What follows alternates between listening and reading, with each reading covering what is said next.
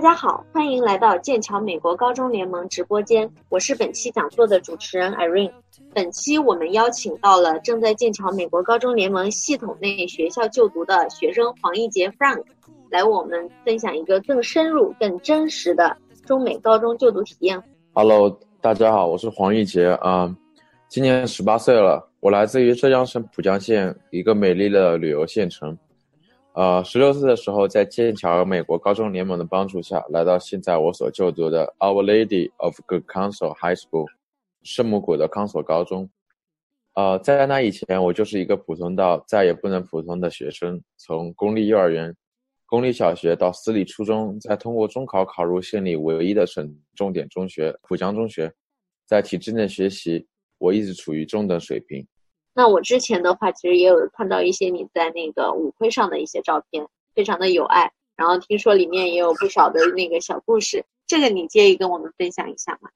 好，美国的高中其实有很多传统，比如校园文化周、返校节。其实最隆重的当属那个返校节舞会，这个舞会是每年的毕业舞会以外最重要的活动了。然后学生们其实都会早早的开始准备，虽然舞会一般在十月中旬举办，呃，女生们通常在。暑假的时候就开始和闺蜜们讨论今年的舞会要穿什么，然后什么颜色的礼服要配什么颜色的鞋子，然后还要让好友帮忙给自己心目中的男舞伴各种暗示提醒。然而，呃，男生们就不紧不慢，一般在舞会前几天才配好衬衫、西装、皮鞋、领带或者领结。然后有的男生，比如说我，也会动一些小心思，然后偷偷的去问女生礼服的颜色，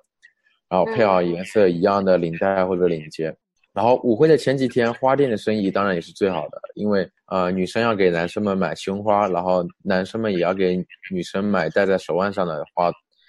十月初的时候，你会经常在就是校园的各个角落看到学生们聚集在一起，然后呃举着手机拍视频。他们其实呃是在围观一个男生向一个女生表白，请她去参加返校节舞会。然后上一年我就和一位老师密谋好，在最后一节课的时候。我带着那个呃我自己制作的表白牌潜入一一个课堂，然后当着众人的面请我心目中的女生一起去舞会，那是我觉得做的做过最酷的事情了。那位女生当众接受了我的请求，我高兴极了。呃，然后舞会那天大家都会去一个同学的豪宅里面拍纪念照。我们一堆同学从旋转的楼梯上面就是由由上而下站好，然后家长们则拿着。长枪短炮照相机狂轰滥炸一番，随后我们就驱车赶往学校的舞会。呃，场上的 DJ 播放着最流行的音乐，然后这时候每个人都在一起摇摆。花朵啊，呃，领带配色这些细节看似微不足道，但确确实实，这是呃融入美国生活必不可少的一部分。直接来美国读本科的话，你可能就不会了解到这些生活上的细节了。你还在为选校焦虑？你还在为文书苦恼？爆米花留学工作室二零一八年申请开始招生，从业十年以上的留学导师全程亲自办理，贴身指导，帮你成功迈入国外名校。联系我们，请关注微信公众号“留学爆米花”。除了校园生活以外，我的住家非常好，因为他是我自己的好朋友家庭，呃，愿意接待我。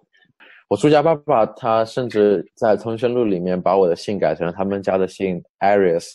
然后把我当成了亲儿子。住家有三个儿子，跟我一般大，都在我的高中读书，所以呃，我们四兄弟每天早上都坐着大哥开的车一起去上学，其实不输给当年的古惑仔。他们也会教我一些美国人的礼仪啊、习俗啊，还有俚语这方面，然后。其实我很想用一句简单明了的话讲一讲与美国人生活的好处，就是，如果你不经历美国人的生活，你连一个正宗的三明治都不会做，那还怎么融入美国社会？呃，如果在国内读完高中来美国读本科的话，我个人感觉是很难，是更加难呃融入美国社会。毕竟年纪越大的话，你越难接受另外一种文化，而且本科生没有。美国高中的同学资源啊，然后之前也没有和美国人一起生活的经验，很有可能最后的结果就是和中国人扎堆，并不是说不可以这样做，我只是觉得就是父母既然工作那么辛苦，然后孩子就得珍惜这个机会，然后体验到正宗的美国生活。我觉得你说的非常有道理，这也是很多就是现在国内低龄留学的话越来越多的这样的一个原因。那其实之前的话，在我们的平台上有和那个大家通报过一个消息，就是你是成功了入选了你们学校的学生会，然后也是成为了你们学校第一名国际学生会成员。这个的话，那你可以给我们分享一下吗？因为我觉得这其实是一个非常荣耀的事情。对。呃，当选学生会的话，就是是我一个人生中比较高光的时刻。因为第一年人生地不熟的时候，我就成功了竞选学生会，然后并且在第二年，也就是今年，我呃我连任了。然后我们学校总共有一千三百多个人，学生会有主席、副主席和八位学生代表组成。啊，然后要想成为学生会代表的话，你需要在整个年级的三百多个人中脱颖而出。然后，因为我是第一届国际生，然后大家对我特别好奇，也特别热情，再加上我参加的各种活动，比如说我之前提到过的俱乐部和游泳队，啊，我也积累了不少人脉。所以，当我得到竞选学生会的通知时的，呃，我就果断申请参加竞选。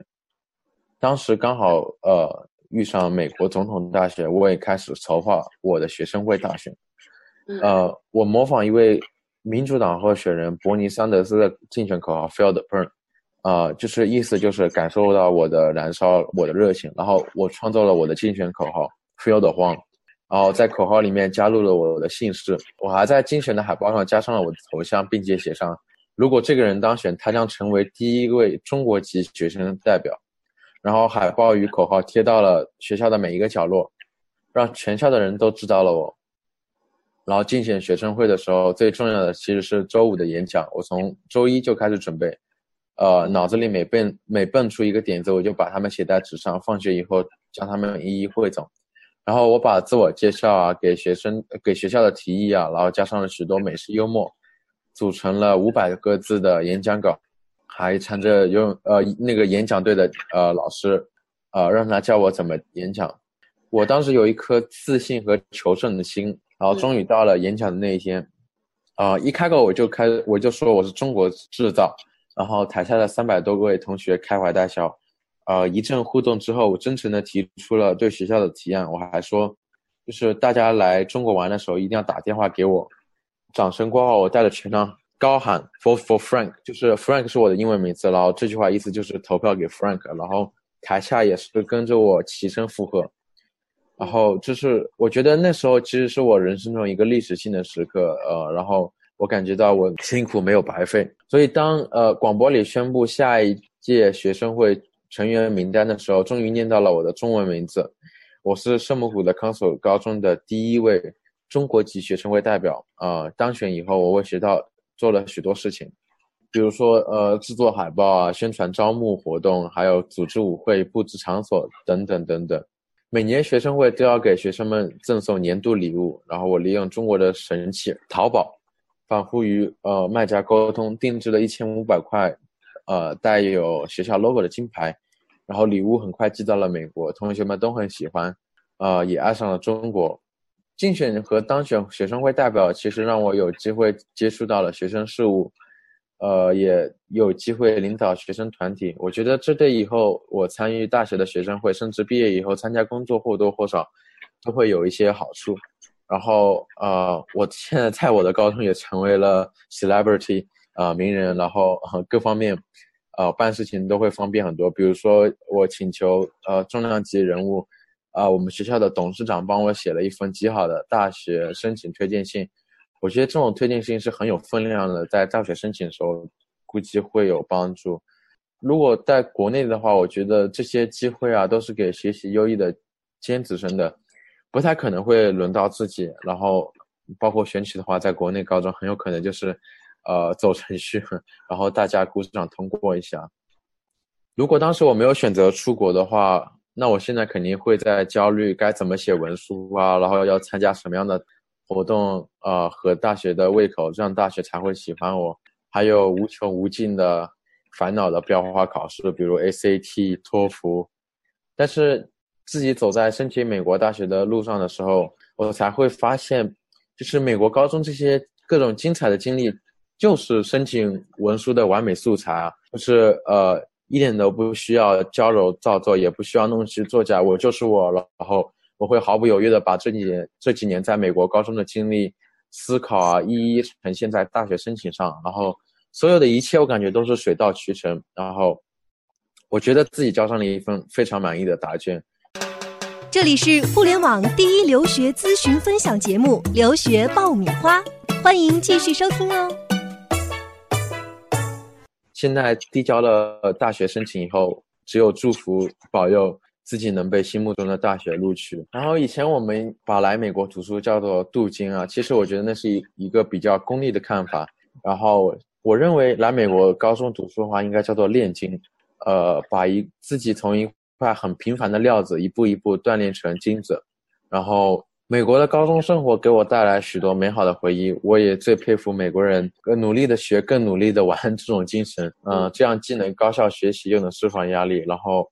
融入美国文化并保持中国特色。我就是我，来自浙江浦江的黄奕杰。然后最后的最后，我希我想谢谢各位家长朋友的聆听，啊，然后也谢谢剑桥美国高中联盟给我提供。的这个机会，呃，以上这些只是我的一些拙见，呃，并不能代表整个留学生群体。谢谢大家。其实更该我们谢谢你啊，给我们带来了这么好的分享，因为这些都是非常宝贵的经验。一般在外边的话，别人可能是不可能了解到这些的。那相信这些也是很多家长想知道的一个内容。剑桥呢，基本上也可以说是看着你一步一步成长。其实这边 Frank 的高中经历的话，十分丰富。然后这种经验其实呢是可以复制的。我们剑桥美国高中联盟系统内呢也还有许多这样出色的学生，只要学生们能够找到适合自己的道路，总能锤炼出更好的自己。而剑桥在这边的话，其实就是为大家提供一个这样的可能。感谢大家今天的收听，我们今天的讲座就到这边，谢谢大家，拜拜。